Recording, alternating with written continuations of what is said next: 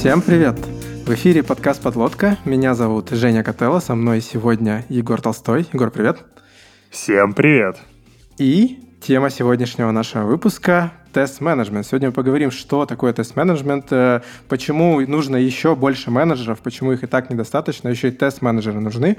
Но перед этим да, перед этим, скорее всего, если вы включили выпуск, в названии которого есть слово «тест», то вам понравится то, о чем я вам расскажу. Потому что совсем скоро, уже 17 мая, мы стартуем четвертый сезон нашей двухнедельной онлайн-конференции «Подлодка QA Crew». В этот раз мы поговорим про две темы. Вся первая неделя будет посвящена тому, что тестировщики называют волшебным словом Shift Left то, как обеспечивается качество до этапа тестирования. Техники, процессы, разные инструменты, которыми вся команда разработки может сделать продукт более качественным еще до того, как, как собственно, он разработан. Вторая неделя посвящена шифтрайту, QA после этапа тестирования, про то, как обеспечивать качество продукта после релиза, метрики, дэшборды, релиз, инцидент-менеджмент, тестирование в продакшене, короче говоря, вот это вот все а директором этой конференции будет наш сегодняшний гость, поэтому если вы захотите продолжить с ним знакомство, обязательно приходите. И, Жень, самый главный вопрос. Ш- э, какой промо- промокод на сколько рублей мы даем нашим слушателям? 300. Э, И промокод «Тракторист» переходите на сайт подлодка.io э, слэш QA ссылка будет в описании, покупайте билет, вводите промокод тракторист и получаете скидку 300 рублей. Увидимся совсем скоро, будет классно, бешено, весело, вот это вот все. А теперь, а теперь представим гостя. Женя, давай. Да, Егор, спасибо, уже пошел покупать несколько билетов. А, в гостях у нас сегодня говорить про тест-менеджмент будет Алексей Петров, э, директор по качеству в компании Сбермаркет. Леш, привет. Привет, ребята. А, рад, что пригласили. Спасибо. А, расскажи немножко о себе, э, как ты пришел в QA и как ты дошел до того, чтобы стать директором по качеству. Да, чисто случайно, на самом деле. Я просто любил компьютерные игры и решил, почему бы не начать их тестировать. Э, в первый же месяц э, по окончанию мне еще и зарплату там дали, и я подумал, вообще, работа мечты. Сидишь, играешь в компьютерные игры, и наш, когда а, репортишь баги уровня, то, что один может видеть а, открытую дверь там, где другие видят а, только закрытую. Кто-то может подумать, что это китайская философия, но это баг-репорт в обычной игрушке, когда ты ее тестируешь. А потом дальше больше время было непростое, многому приходилось учиться на, на собственном опыте, на собственных граблях и потихоньку дошел вот до истории с директором по качеству, работаю больше с людьми, чем с кодом. Это интересная тема, и думаю, что сможем в сегодняшней нашей беседе как раз ее раскрыть для наших слушателей, чтобы они тоже прониклись, кто такой вообще тест-менеджер, чем он занимается и зачем он нужен. Вот, отличный вопрос. И перед тем, как э, приходить вообще, задавать провокационные набросы, типа, а зачем вообще нужны, нужны ли тест-менеджеры, давай вообще попытаемся определить, что такое тест-менеджмент, что сейчас под этим понимается. Слушай, ну, это достаточно обширное а, понятие, которое, с одной, с одной стороны, включает в себя а, ряд вещей, связанных с построением процессов, тестирования, с построением процесса разработки, с учетом потребностей тестирования, с учетом потребностей обеспечения качества, какие-то превентивные процедуры, о которых в том числе на K-Crew в ближайшем будем рассказывать. А за такие вещи отвечает тест-менеджер. С другой стороны, это и история про людей, потому что тест-менеджер, он же менеджер, это не, не тот менеджер, который менеджер по продажам, который менеджерит самого себя. Как правило, у тест-менеджера есть команда, а значит, есть люди, их нужно уметь нанимать, увольнять, эм, адаптировать, обучать, э, всячески развивать, мотивировать, демотивировать, если это нужно. В общем, на отдельный большой пласт. И если мы говорим о тест-менеджменте, то тут сразу хотелось бы подчеркнуть, что эта история не высеченная в камне молнией где-то на тайной горе, а эта история подвижная, и сама должность, э, круг компетенций, задач, он меняется со временем. Uh-huh. Особенно в текущих реалиях, когда все у нас такое продуктовое, фичетимное и прочее. Uh-huh. А, окей, ну вот тогда, мне кажется, было бы круто построить разговор так, что сначала разобраться в том понимании, э, что из себя представлял тест-менеджмент и тест-менеджеры, соответственно, э, как-то в более классическом смысле, и как именно эта роль эволюционирует. И давай, может быть, для начала вообще пройдемся, ну вот что конкретно в таком, если можно сказать, классическом понимании входит, во-первых, в обязанности тест-менеджера, и, во-вторых, что что, наверное, является основными компетенциями этого человека. Э, ну вот давай сейчас по этому пройдемся.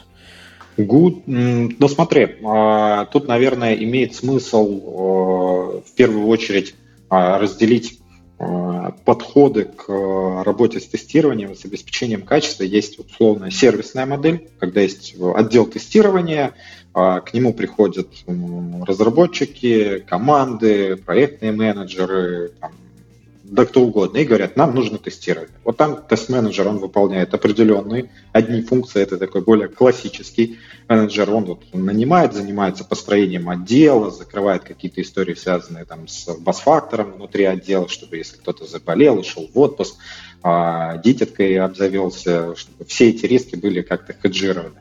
Он же занимается определением стратегии тестирования, помогает э, выстроить правильные регламентирующие документы, которые будут описывать процесс тестирования, про то, как мы пишем тест-кейсы, как мы работаем с тестовой спецификацией и ряд других вещей. С другой стороны, вот опять же закрывает вопросы, связанные с командой.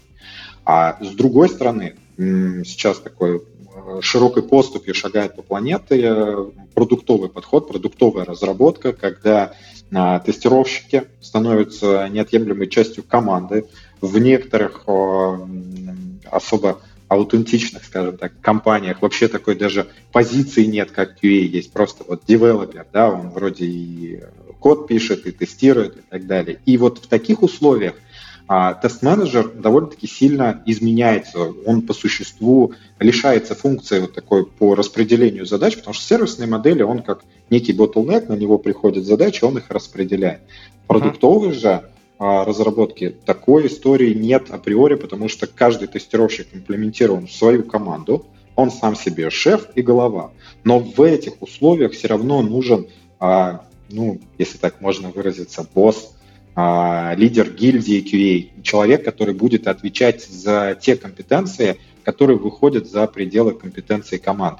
Потому что вот доводилось работать с специалистами, которые были лишены опции тест-менеджера, они были капсулированы внутрь своей команды. И выглядело это местами, знаешь, как вот барон Мюнхгаузен, вытягивал себя за собственные волосы. Вот в команде QA он самый умный в компетенциях QA. И ну, априори его не может э, никто внутри команды обучить, как правильно делать те или иные вещи, которые завязаны именно на его компетенцию. И вот в этом, например, вопросе раскрывается тест-менеджмент вот в современных реалиях, то есть это какой-то шеринг компетенций, центр экспертизы. Uh-huh. А, целый спектр, наверное, дополнительных компетенций появляется вот в новом э, прочтении этой истории, и я думаю, мы с тобой ну, чуть позже еще в беседе углубимся угу. в эту историю. Ну, то есть получается, что э, если раньше это был такой как это, руководитель, можно сказать, функции, да, именно тестирования, и человек, который отвечал именно за команду тестирования, был ресурсным менеджером, если так можно сказать, распределял людей и все остальное, то сейчас э, в более продуктовых э, командах получается, что э, остается как человек, ответственный за функцию, при том, что на команда уже на самом деле распределена по каким-то кросс-функциональным темам и, и, и напрямую такой центра, там, куда можно прийти и сказать, дайте мне тестировщика, уже нет, потому что тестировщики уже распределены, ну, то есть QA-инженеры распределены по кроссфункциональным командам, но нужен один центр экспертизы, если так можно сказать. Да, все верно. Я даже более того скажу, что э, очень серьезно э, сместились акценты в плане э, ответственности за качество конечного продукта. Если в сервисной модели а тест-менеджер всея голова, вот как он сказал, так и будет, ну такая более авторитарная, что ли, модель, и там uh-huh. сквозная эскалация проблемы, она уместна, то вот в вопросе а, с, в процессах с продуктовой разработкой центр экспертизы, он, безусловно, ну, несет определенную ответственность за качество конечного продукта, но все-таки большая часть ответственности лежит на команде.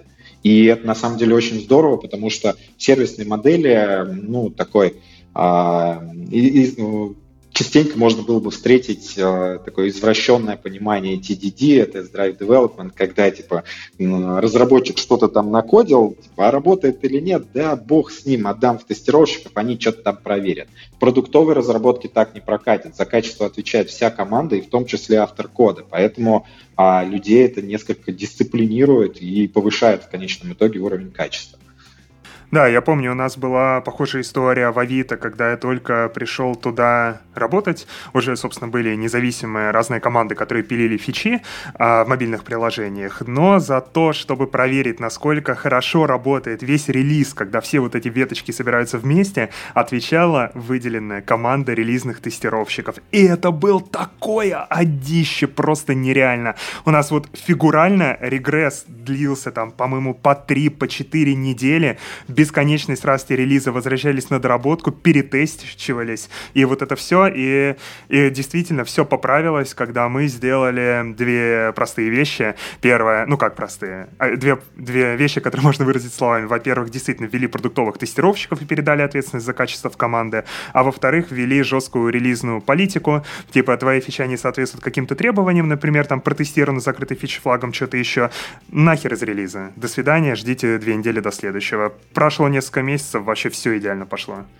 Все так, плюсую к каждому слову. А, сначала больно, а потом все понимают, насколько это продуктивная история. Честно, я могу так сказать, что лет, наверное, 5-6 назад, э, когда сам еще работал в Мейле, и у нас там была еще сервисная модель тестирования, и трансформация в продуктовые команды проходила болезненно, и для меня в том числе, и я думал, типа, господи, продуктовый подход, все это какое-то хипстерство, ноу-хау, подвернутые джинсы и смузи.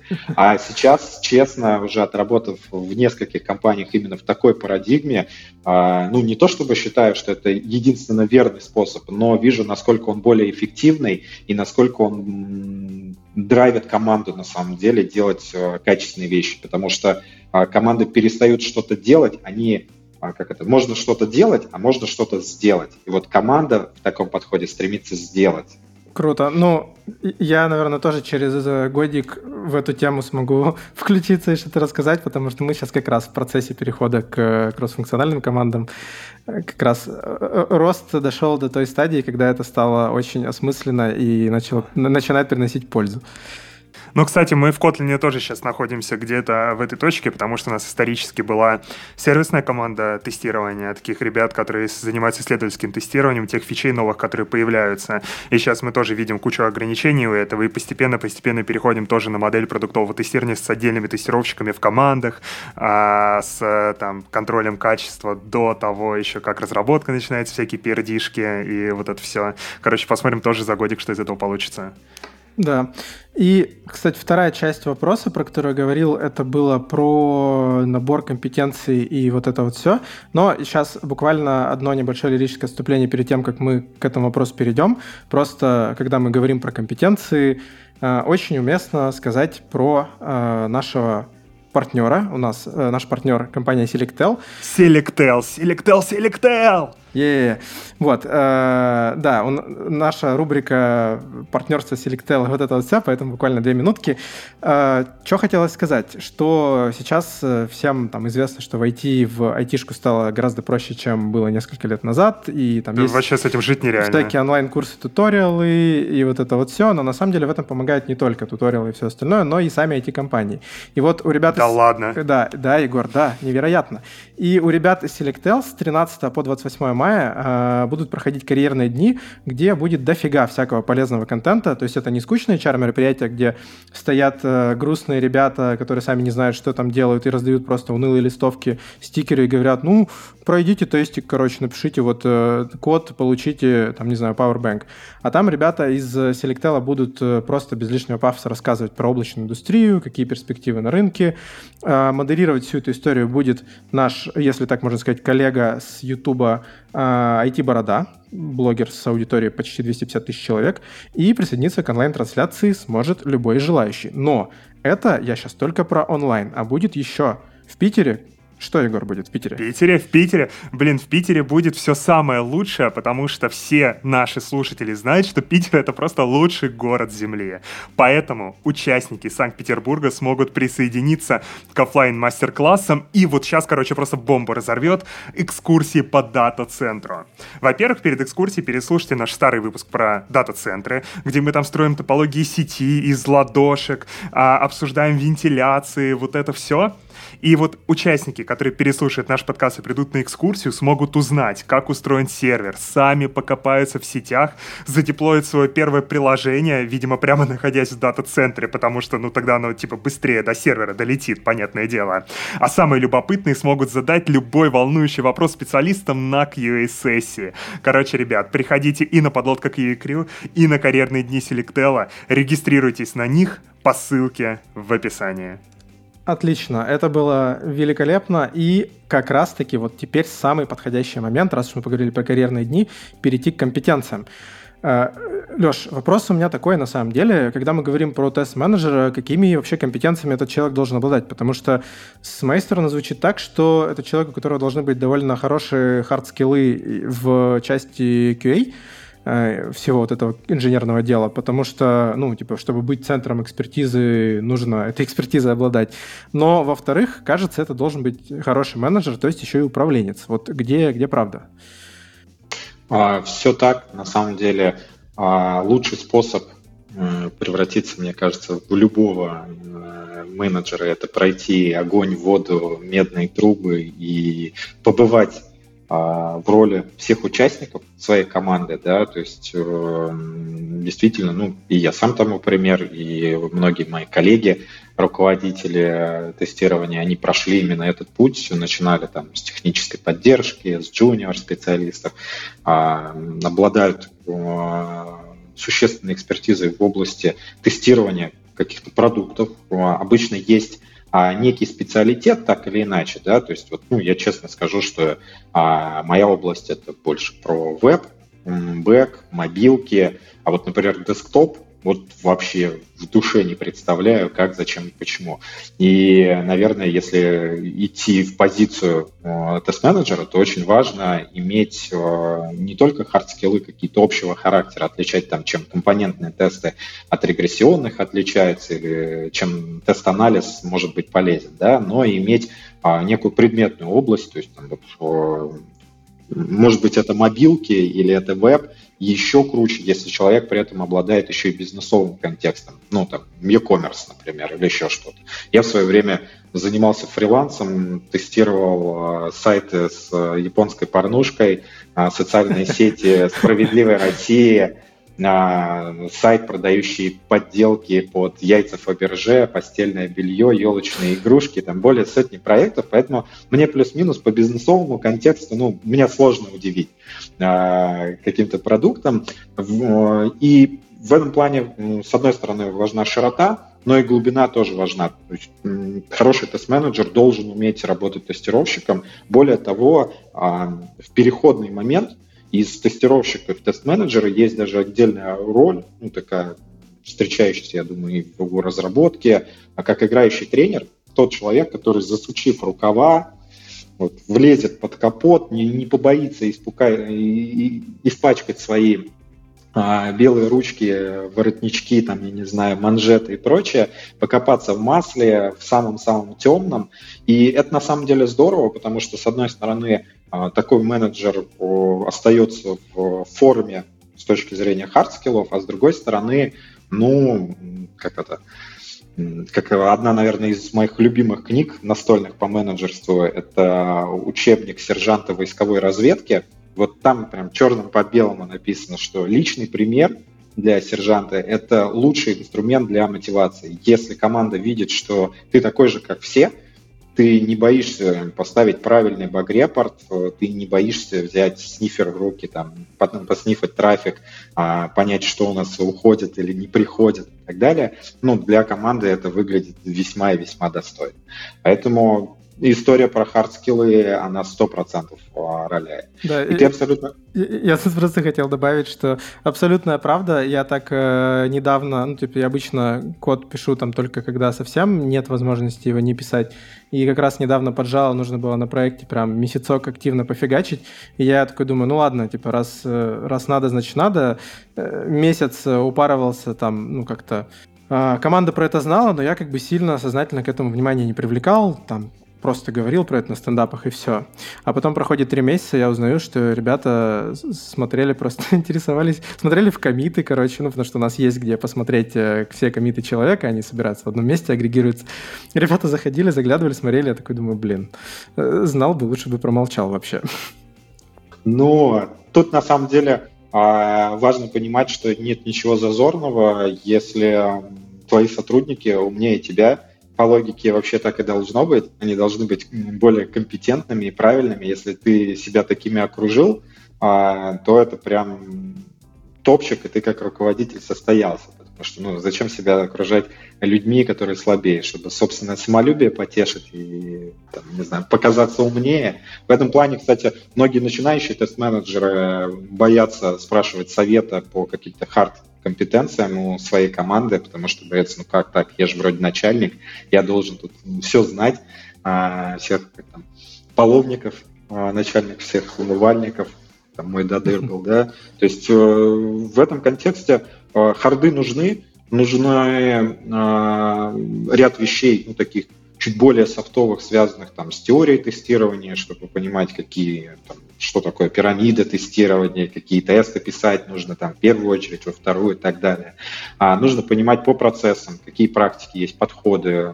Очень важно быть в тренде, потому что мы вот в начале беседы затронули, что а, если все просто взять э, книгу по тест-менеджменту там 76 -го года, то, конечно, какие-то вещи вечные, общие, они остаются и, скажем так, являются фундаментом. Но очень много и неактуального можно начитаться. И в этом плане, ну, настоятельно рекомендую быть в трендах и читать и современную литературу, а, ходить на различного рода конференции и прочие мероприятия. Э, вот, Леш, ты сейчас рассказываешь всякие классные штуки, но меня не отпускает один вопрос. Но почему, зачем придумывать название тест-менеджер, когда э, во всех других функциях такие люди называются простым, понятным русским словом тимлит какой-то фигни? Вот типа там я тимлит фронтенда, я делаю все то же самое. Я там управляю людьми, я шарю вроде бы в технологиях, но не обязательно лучше всех, и не боюсь поспрашивать, слежу за трендами, вот это все. Почему тест-менеджер там, а не тимлит тестирования? Или это одно и то же? Или нет? Я не понимаю. Тут на самом деле, знаешь как, э, э, я, наверное, процитирую предыдущего вашего гостя Сашу Горного, что о терминологии не спорят, о терминологии договариваются. Ну вот. И тут действительно имеет смысл а, сказать, что в некоторых компаниях тест-менеджером, там, QA-хедом, например, да, называются люди, которые занимаются работой в стиле менеджмент-менеджмент, э, менеджер менеджера, а в некоторых историях это ну, что-то ближе к тем лиду. Тут важно отдавать отчет, что а, у тест-менеджера, помимо функциональности, связанной там, с коллаборацией людей, какой-то команды и так далее, есть еще обязательства, связанные с его а, непосредственной, с его непосредственным родом деятельности, тестированием. То есть есть у нас, например, такой даже инструмент, как тест-менеджмент систем, да, TMS, там есть кейс, есть тест IT, не знаю, Zephyr Jira, ряд других а, инструментов, которые позволяют а, менеджерить тесты, определять, какие тесты гонять, условно, каждый релиз, какие по четным числам, какие ночью, какие автоматизировать в первую очередь, какие в последнюю и так далее. Вот эти вещи определяет тест-менеджер, и он менеджерит не только людей, и не только задачками там раскидывается налево-направо. Повторюсь, что в продуктовой модели он вообще почти задачками не раскидывается, они там самоорганизуются. А вот процессами занимается очень-очень досконально именно тест-менеджер, и поэтому ну, до сих пор, наверное, а, скажем так, это должность, это название, оно еще живо, оно не ушло в какое-то прошлое, потому что менеджерить этим тестированием, процессы, которые связаны с тестированием, с контролем качества, с его обеспечением, это отдельная роль.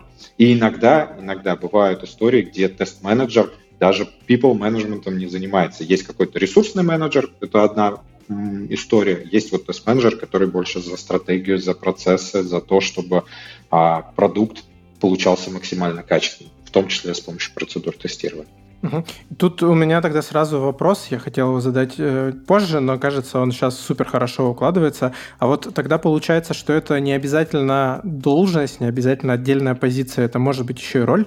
Ну, то есть может ли такое быть, что, допустим, есть просто, э, не знаю, плоская структура команды, где есть просто QA-инженеры, там кто-то более сеньорный, кто-то менее, и просто условно более сеньорному чуваку выдают э, лычку или коронку или что-то еще, и он такой, все, ребята, короче, я тест-менеджер, и там теперь вместо 50% времени, которое я раньше тратил на тестирование, я буду еще там организовывать вот все вот эти процессы, которые организует э, тест-менеджер? Или все-таки это нужно прям отдельно там в штатном, как это, короче, в хедкаунте выделять э, позицию под тест-менеджера? Тут, опять же, все-таки сильно зависит от процесса. Uh-huh теоретически можно взять вот сеньора, дать ему лычку и обозвать тест-менеджером, чтобы к нему приходили с вопросами. Но из коробки это выглядит как не очень хорошее решение, потому что если еще и лычку получил просто человек, который дольше всех работает в компании, или у него там рост выше, или э, голос более басистый, да, ну, то есть атрибуты, не связанные с его профкомпетенциями, то может не сыграть вообще ни разу эта история. Uh-huh. Если же мы говорим про то, что выделяется все-таки отдельная роль, там, в headcount, там, штатное расписание, должности и прочее, прочее, то тогда человек вместе с э, регалиями, вместе с полномочиями получает вагон и вагонетку ответственности, то, за что он отвечает своей головой, руками, прочими органами жизненно важными, а, когда речь заходит о тестировании и о качестве продукта. И я, наверное, склонен считать, что если говорить конкретно про тест-менеджера, то это скорее должность. То есть uh-huh. роль может выполняться на какой-то дистанции там, играющим тренером, но потом рано или поздно он выродится в нечто отдельно стоящее с отдельными должностными инструкциями, зоной ответственности, полномочиями и так далее. Угу, понял. И раз уж мы сейчас затронули еще и темлицкую всякую тему, вот Егор сейчас вопрос про темлидов бросил, мне кажется, супер органично будет этот, этот вопрос развить дальше. А, и классический вопрос про тимлида. Вот э, был я разработчиком, писал, писал код, а потом такой, а, что мне делать дальше? И первый вариант, который, мне кажется, у всех по дефолту возникает, это пойду в тимлиды. А, там же вот весь карьерный рост, вот все, все, все там. Популярное заблуждение, и здесь мне интересно узнать, как это в QA. Является ли позиция тест-менеджера таким типа, следующим шагом в карьерном пути QA-инженера или нет? Как это устроено? ну, с одной стороны, точно является, да, но с другой стороны, не является единственной, и уж точно не, там, там нет какого-то а, бинарного выбора, да, то есть у нас а, один из первых а, сезонов Кейкрю был как раз посвящен этой тематике, мы рисовали а, матрицу компетенций а, тестировщика, и там была ветка про тимлидерство, там, какие знания нужно, какими навыками нужно обладать. Но кроме этого есть история такая же, условно, такая же клишовая, как против лидерства в QA, это история с автоматизацией тестирования. Многие думают, что перед ними там в определенный момент появляется афроамериканец с двумя таблетками и говорит, выпьешь красную, станешь QA-тим лидом, выпьешь синюю, превратишься в автоматизатора тестирования. Многие вот думают, что только так и никак иначе. На самом деле есть огромное количество а, различных опций. А, мы неоднократно про них говорили. Если что, я так понимаю, можно купить сезон первого QA и узнать, какие именно альтернативы. Но тем лидерство, да, это одна из веток. Она требует определенных обязательств со стороны человека, определенных компетенций, которые точно нужно прокачивать. И я глубоко убежден, что хорошими тест-менеджерами становятся, не рождаются. То есть э, можно быть а, крутым лидером, но то, что ты лидер, и родился лидером с какими-то такими вот, э, возможностями, не делает тебя хорошим менеджером. Потому что в первой же нормальной заварушке когда ты не сможешь отличить э, снифер от HTTP клиента, когда ты не сможешь э, регрессию отличить от э, прогрессии какой-нибудь, да, и начнешь путаться в мат-аппарате, в, не сможешь даже банально какой-нибудь баг-репорт э, завести uh-huh. хорошо, который каждый джун должен уметь, то возникнет э, вот эта история, как Иван Васильевич меняет профессию, а тест-менеджер-то, походу, не настоящий. Да, понятно. А, ты еще сказал про первые настоящие заварушки. Мне почему-то представилась драка стенка на стенку, но это ладно. Иногда, иногда и так бывает. Я, честно, приходил на работу с бейсбольной битой, выставлял продуктов из кабинета, вешал таблички, а, имя, фамилия этому человеку доступ запрещен, пока не будет публичных извинений перед всем отделом. Нормально. Да, всякое бывало. За команду всегда нужно постоять. Да. А, говоря про карьеры, нельзя все-таки не затронуть вопрос зарплаты. И вот давай максимально честно, если из QA-инженера двигаться в сторону тест-менеджера, это будет рост по зарплате или нет? Рост будет, сто процентов. Я не могу похвастаться историей, как вот, там делятся коллеги из э, по-моему, Ваня Кругов как-то рассказывал, что у них там в букинге тем лидерство это просто вот сбоку стоящая ветка, можешь туда пойти, деньги те же самые, только другой пул ответственности. Да? А в России это не так, тем лидер получает больше, но у тем лидера а, сразу вываливают ему вагон и вагонетку вот этой самой ответственности. Важный момент, далеко не всегда, особенно если э, речь идет о том, что как это правильно, если вот человек проходит а, эволюционный рост внутри компании, то, как правило, ему не отсыпают, ну или там вот в ладошке вот так вот приносят с гулькин нос полномочий, говорят, как бы полномочий у тебя особых нет, вот у тебя есть слычка, что ты теперь тест-менеджер, вот тебе вагон твоей ответственности, если релиз э, выйдет с багом, то это твой косяк и твоей команды, отвечай за это. Вот тебе прибавочка к зарплате. Тут нужно довольно-таки четко относиться, ну, довольно-таки четко понимать, что если ты идешь в тимлиды только ради денег, ну, наверное, это не самый лучший способ. Э, подумай в первую очередь о собственном развитии, о тех компетенциях, которые можно прокачать, будучи тест-менеджером. И если это мачится с, там, и похоже на то, в чем тебе хочется развиваться, тогда следует туда идти. А деньги потом придут. Тут, как в университетах, я хоть и хотел сказать, не служил, и не учился в высших учебных заведениях, э, к сожалению, но знаю про практику, что сначала ты работаешь на зачетку, потом зачетка работает на тебя. То же самое и в QA, и в тест-менеджменте в частности. Да, про универ абсолютная правда. Э, первые три курса я учился просто как мог, а вторые, последние два курса я проходил Super Meat Boy я. Э, прошел, кстати, на 100%, между прочим, так что провел время с пользой. Блин, а я Binding of Isaac. Блин, тоже, Блин, я, я, тоже много, прекрасно. я многое потерял, что не, не учился в ВУЗе. Ну, практика показывает, что этим можно было заниматься и помимо вуза. Окей, э, с карьерной историей понятно. А давай тогда, может, пройдемся э, чуть-чуть по хардскилловым штукам. Сейчас я объясню, чего мне хочется. И, наверное, если нас сейчас слушают э, матерые, просто матерые QA-специалисты, вам, может быть, в этой части будет чуть-чуть скучновато, вы, наверное, все это и так знаете, но мне кажется, для всех тех, кто про это не знает, было бы про это хорошо поговорить. Чего хочется? Просто постоянно говоря про тест-менеджмент, всплывают всякие слова тест-план, тест-анализ, тест-кейсы, тест-дизайн. Вот вся вот эта терминология, что под этим скрывается, непонятно. То есть, допустим, я могу себе представить, что такое тест-кейс. Это там какой-то набор шагов, что э, юзер заходит на экран такой-то, вводит логин, пароль, нажимает э, все хорошо или все нехорошо, и происходит там что-то, не знаю, все взрывается. А, но это вот, вот предел того, что я знаю. А, можем ли мы по вот этой терминологии сейчас пройтись и вообще разобраться как раз-таки с теми сущностями, с которыми работает тест-менеджер? Ну, э, все перечисленные тобой сущности, с ними не только тест-менеджер, но и тестировщик работает, но действительно они важны для тест-менеджера, потому что он в некоторой степени определяет uh-huh. то, как с э, этими артефактами или с этими сущностями или с этими практиками работают в компании, работают ли вообще. Да? Uh-huh. То есть, если говорить там про те же тест-кейсы, а, то есть это последовательность шагов, э, которые необходимо выполнить для того, чтобы произвести испытание.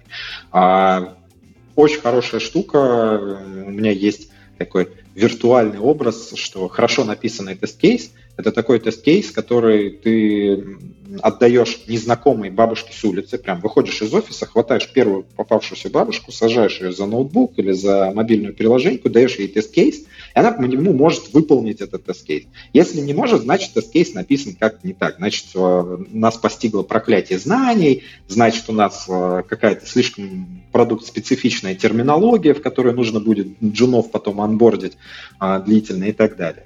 И вот то, как пишут тест-кейсы и пишут ли их вообще, а uh-huh. есть компании, в которых ну, тест-кейсы в принципе не пишут, или стадии продукта. Например, если у тебя ты в начале, у тебя какой-то MVP, например, от стартапа ты разрабатываешь, ты хочешь начать его потихонечку тестировать, писать подробные тестовые сценарии, нет никакого смысла, пиши чек-листы. Просто что ты будешь проверять верхний уровень. И э, тест-менеджер как раз определяет, где мы пишем чек-листы, то есть просто список проверок, где мы пишем тест-кейсы то есть уже углубленные с последовательностью шагов. А если говорить про тест-дизайн, то это все-таки вотчина больше специалистов по тестированию, но опять же тест-менеджер помогает э, и может указать, какие практики тест-дизайна нужны в тех или иных э, вопросах, какие являются, условно, обязательными для использования на тех или иных участках. То есть есть, например, техника попарного тестирования. Она серьезно помогает а, выкосить количество тестов, которые нужно произвести, если у тебя есть а, несколько параметров, и ты одновременно хочешь протестировать. У тебя там есть а, логин, пароль а, и чекбокс, который может быть в одном состоянии и в другом. Вот если ты начнешь там комбинаторно закладывать а, и исчерпывающим методом, тоже одна из техник тест-дизайна, закладывать все возможные uh-huh. вариации, у тебя получится бесчисленное множество проверок. А используя Pairwise, ты можешь ограничить количество проверок там, 10, 12, в зависимости от той модели риска, которая принята в компании. Кстати, модель риска а, один из инструментов, который тоже должен так или иначе внедрить э, тест-менеджер, определить, что для нас является а, важным, что менее важным, договориться с продуктом на эту тему. Тоже uh-huh. очень важная, глубокая тема. Сейчас планы. На секунду, пока далеко не ушли, про тест-дизайн, просто чтобы я убедился, что я правильно понял. Ну, то есть тест-дизайн — это именно подход к составлению тест-кейсов, а, чтобы типа добиться достаточного качества проверки каких-то кейсов, но при этом не упороться в то, что там реально есть куча-куча-куча вариантов, и все из которых проверять э, не нужно. И вот, и вот методология, как мы отсекаем ненужное, как мы оставляем нужное, это и есть тест-дизайн. Правильно понял? Все верно. Если ты захочешь протестировать калькулятор, там бесконечное множество проверок. Но хороший тестировщик, если ему скажет, типа, напиши 10 проверок, которые тебе позволят сказать, что критичные функции калькулятора работают, тестировщик напишет 10. Если скажешь ему напиши 20, он не просто расширит свой список типа от 10 к 20, а он подумает, какие из оставшихся являются наиболее критичными. И именно ага. эта магия и есть дизайн. Понял, понял, круто, окей. Давай дальше тогда. А, есть отдельная история про тест-анализ. Это когда ты обкладываешься различного рода артефактами о системе, о продукте, который ты тестируешь. Это может быть спецификация, может быть там архитектура, а, которые помогают тебе определить, а что, собственно, ты тестировать-то должен. Я очень часто люблю на собеседованиях задавать такую простую задачку. Э, задам ее давайте вот в эфире э, Давай. тебе же, и Егор, а, и выпили ее, наконец, из э, своих собеседований в надежде на то, что все инженеры послушают этот выпуск подкаста. Представьте ситуацию. Значит, вы охотник с двустволкой. А, охотитесь за уточками выше полярного круга находитесь, в лесу, в лесу, ага. вышли к идеально круглому озеру. Диаметр озера 50 метров. По озеру плавает три удочки. Плавают, плавают, вы с двустволочкой на Ремингтон. Целитесь, хотите подстрелить. А, да, важный момент. А, вы двигаетесь по окружности, которая а, отстоит от края окружности озера еще на 50 метров. Ага. То есть диаметр 50 метров и на 50 метров отстоите. Вот по этой окружности, значит, вы двигаетесь со своей двустволочкой ровно в 12.00. Вы производите первый выстрел. Уточки разлетаются в разные стороны, вы промахнулись. Утки разлетелись в разные стороны, но остаются в пределах цилиндра, основанием которого является окружность озера, по которому ага. плавали уточки. Ровно через минуту, прицелившись, вы делаете второй выстрел – стреляете, опять промахиваетесь, уточки разлетаются еще дальше, но остаются в пределах цилиндра, основанием которого является траектория движения охотника. Вопрос. Какова вероятность, что утки после первого выстрела окажутся в одной плоскости между собой? Второй вопрос. Какова вероятность, что утки а, останутся в одной плоскости после второго выстрела? И третий вопрос, собственно, как эта вероятность будет с течением времени изменяться, будет расти, останется постоянной, уменьшаться и так далее. Я подниму полотенце. Бросишь перчатку? Э, блин, сейчас надо выбрать правильный стул. Да. Слушай, э, Первое, что мне хочется, просто очень тяжело, длинное, большое условие. Ну, типа, я, кажется, хорошо себе это все визуализировал, но вероятность нахождения в одной плоскости, ну, типа, подожди, три утки. Да. Ну, типа, три утки, три точки всегда можно положить на одну плоскость же. Во, отлично. Из тебя вышел бы неплохой тест-аналитик. А тест-аналитик частенько может получить большой ТЗ на 10 страниц текста. И ему нужно в этих 10 страницах текста увидеть самый-самый изюм вот э, у меня были ответы, что э, вероятность после первого выстрела 1 третья, после второго выстрела 1 девятая, и значит третий вопрос увеличивается вероятность. Я думаю, ну тут, походу, не только с тест-аналитикой как бы проблема у кандидата, но и с математикой. И, ну, действительно, это важное качество, умение работать с требованиями, с исходными данными и находить именно те вещи, которые являются краеугольными для тестировщика. Если этих навыков нет, то можно бесконечно долго калькулировать, там, макет строить себе, там, я не знаю, выезжать на испытания за полярный круг, искать идеально круглое озеро. Вот хороший тестировщик должен это уметь. И хороший тест-менеджер должен помогать своей команде собирать все эти артефакты в одном месте, сразу отсеивать ненужные, запрашивать нужные, ну, то есть э, стенд, описание, важных людей, к кому обратиться в случае возникновения той или иной ситуации, э, спецификацию интеграции, если таковые есть. Все это поможет собрать в одном месте как раз тест-менеджер, ну, либо тестировщик сам соберет, если описаны регламенты. У тебя есть там перед началом тестирования собери и чек-лист. Uh-huh. Но опять же, этот процесс нужно организовать. Значит, опять же, упираемся в того же тест-менеджера. Что еще из такого а, из словно Мы еще те- тест-планы, тест-планы начали обсуждать, угу. но потом я тебя прервал, кажется. Смотри, тест-планы отличная штука. Тут, опять же, если говорить про терминологию, кто-то тест-планы тест-планами называет, кто-то их стратегиями тестирования называет. Опять же, тут от масштаба зависит.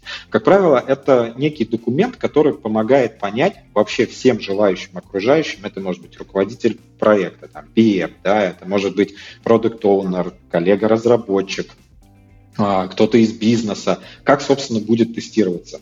А, хороший тест-план отвечает на вопросы, что, где, когда и как будет тестироваться. Если такой документ есть, значит, тест-менеджер поработал хорошо, и либо он сам его составил, либо обучил свою команду. А, я думаю, вы, находясь условно по ту сторону баррикад от мира разработки, неоднократно сталкивались с, такой историей, когда в не очень хорошо отлаженном процессе тестирования а, тестирование представляет из себя такой некий черный ящик. Вот туда тикеток залетел в Ready for Test, Потом побурлил там какое-то количество дней, недель, месяцев, в зависимости от э, релизного цикла, и на выходе что-то выплюнулось, типа, к релизу допущено или не допущено. Да? А что там внутри происходило? Как, зачем и почему? Какие инструменты, какие методы использовались? А, кто вообще привлекался? Какие артефакты были? Вот без тест-плана на входе вы этого не увидите. Если есть тест-план, то, как правило, сразу есть вытекающая история, отчет по тестированию. Если э, как это, план закладывает ожидания от того, как мы собираемся тестировать что, где, как э, и когда, то отчет покажет нам это в удобоваримом формате уже после проведенных испытаний. Вот мне очень честно помог опыт э, тестирования тех же японских порносайтов, потому что именно на фрилансе я хорошо понял, как важно и полезно вообще работать с тестовой документацией. Когда ты работаешь в небольшой компании, то нередко все эти тест-планы и отчеты по тестированию, они никому не нужны. Ну, типа, кому он тикеток прилетел, вы выплюнули, мы вам доверяем. Когда ты работаешь на аутсорсе, во фрилансе, когда у тебя товарно-денежные отношения, то хочется на берегу понять, что будет проверяться и за что клиент платит деньги. И по факту хочется понять, э, за что, собственно, заплатили. Потому что там, условно, мой первый отчет по тестированию, который я на фрилансе написал где-то году в 2006, наверное, он представлял из себя просто список дефектов.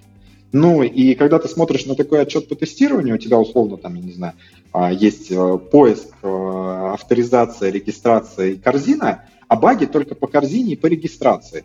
У заказчика тут же возникает вопрос, типа, а авторизацию с поиском мы не тестили, или тестили, но ничего не нашли. И вот тест-план в том числе помогает ответить на этот вопрос до начала, а отчет по тестированию помогает после проведенных испытаний понять, вот у нас были там, список из проверок там, с помощью тест-кейсов или чек-листов, 500 проверок, из них 450 ок, а остальные не ок, вот баги, например. То uh-huh. есть, э, такие вещи как раз, ну, такими вещами как раз занимается тест-менеджер. Он определяет, формат этой отчетности, когда она нужна, когда она не нужна. Тут же нужно еще проявить вот эти тонкие, деликатные моменты. Я предлагаю на них тоже немножко еще остановиться чуть позже про софт-скилловый, да, как работать с командой, потому что среднестатистический тестировщик, исполнитель считает, что вот эти отчеты, это какой-то булшит, планы, это булшит, типа, дайте мне консоль, Curl, там, я не знаю, греб, и я пошел тестировать свой бэкэнд. Или дайте мне чарлик и ДЕшку разработки мобильной приложеньки, все, я пошел тестировать. А тут вам отчеты писать, какие-то графики заполнять. Ох уж эти менеджеры. Развели бюрократию. Да, да, да. А по факту оказывается, что именно эти вещи потом определяют э, успешность продукта, потому что дают прозрачность, которой очень часто не хватает. Угу. Понял. А вот еще, когда говорили про тест-анализ, э, ты упомянул, что это работа там с архитектурой, со спецификациями, со всем остальным. А вот работа с продуктовыми требованиями, это не в ту же степь? Потому что я, допустим, для себя, опять же, последние полгода или около того открыл новую историю, когда у нас ребята в команде тестирования начали э, добавили, точнее, в процесс тестирования такой этап, как тестирование продуктовой спеки. И, и типа еще ничего не написано, ребята уже что-то тестируют. Я такой, типа, нифига себе, так можно было?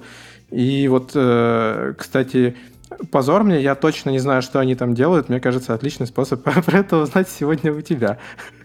Возможно. А, крутая штука с требованиями QA должны работать, их нужно, нужно выстроить процесс. Мы, кстати, про это будем изрядное количество времени э, говорить на все той же QA которая будет через пару недель. А, потому что, ну, действительно, есть такое даже понятие, как кривая Боэма, которая показывает, что чем раньше ты начнешь э, стараться какие-то процедуры контроля качества, обеспечения качества проводить на более ранних этапах, тем дешевле будет э, для компании исправление этого дефекта. Ну, все просто, да, ты пришел в спецификацию, увидел, что здесь а, есть какой-то небезопасный кусок, который может превратиться в баг, переписали чуть-чуть спеку, и все, даже код править не пришлось. Другое дело, если ты на правом конце этого графика пропустил баг в продакшене, какая-нибудь, э, там, не знаю, злостный хакер заэксплуатировал эту уязвимость, компания потеряла там десятки миллионов рублей, и это обошлось компании и в эти десятки миллионов рублей, и в репутационные риски, так еще и время разработчиков, тех же аналитиков потратилось. Поэтому с требованиями, безусловно, работать нужно, это отдельная магия. А, там требования можно тестировать на полноту, на функциональность, на их логичность, на атомарность, на однозначность. Есть несколько атрибутов таких фундаментальных. Главное, чтобы это все было имплементировано в процесс работы. У меня, к сожалению, был такой кейс, когда мы с коллегой а, в течение, ну, наверное, пары, тройки, день штудировали 100-страничное ТЗ на разработку системы документа оборота для там, одного крупного заказчика.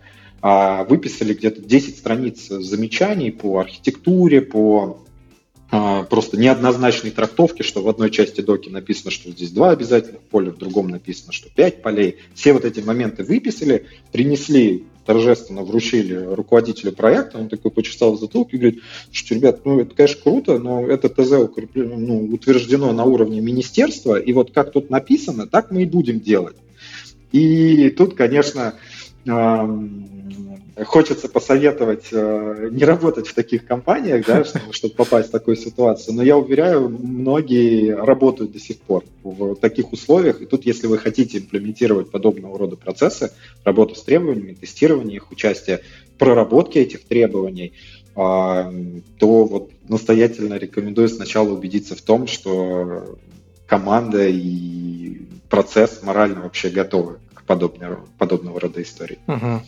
Понял, спасибо. И, кстати, ты вот сейчас сказал про кривую, вот эту Боема, если правильно понял. Боема, да, да. Я просто помню, читал когда-то книгу, это огромный толстенный талмуд «Совершенный код», и там МакКоннелл где-то на какой-то страничке как раз рисовал график э, того, сколько стоит исправление ошибки на разном этапе, типа на этапе проектирования, на этапе разработки, на этапе тестирования и так далее. И там ну, понятно, как это обычно, в, особенно в американской литературе, это очень красивые графики без каких-то, без подтверждения, без ссылок, без ничего, но в целом там был посыл в том, что, типа, при переходе с одного этапа на другой стоимость исправления ошибки там, типа, в 10 раз растет. Типа, условно, если ты на этапе проектирования ошибку допустил, ее можно исправить за одну единицу, на этапе разработки там за 10 каких-то условных единиц, на этапе тестирования вообще за 100. Чувак, ты же знаешь, что если каждый день ты будешь делать всего на 1% больше, то через год ты получишь 101% в 365 степени.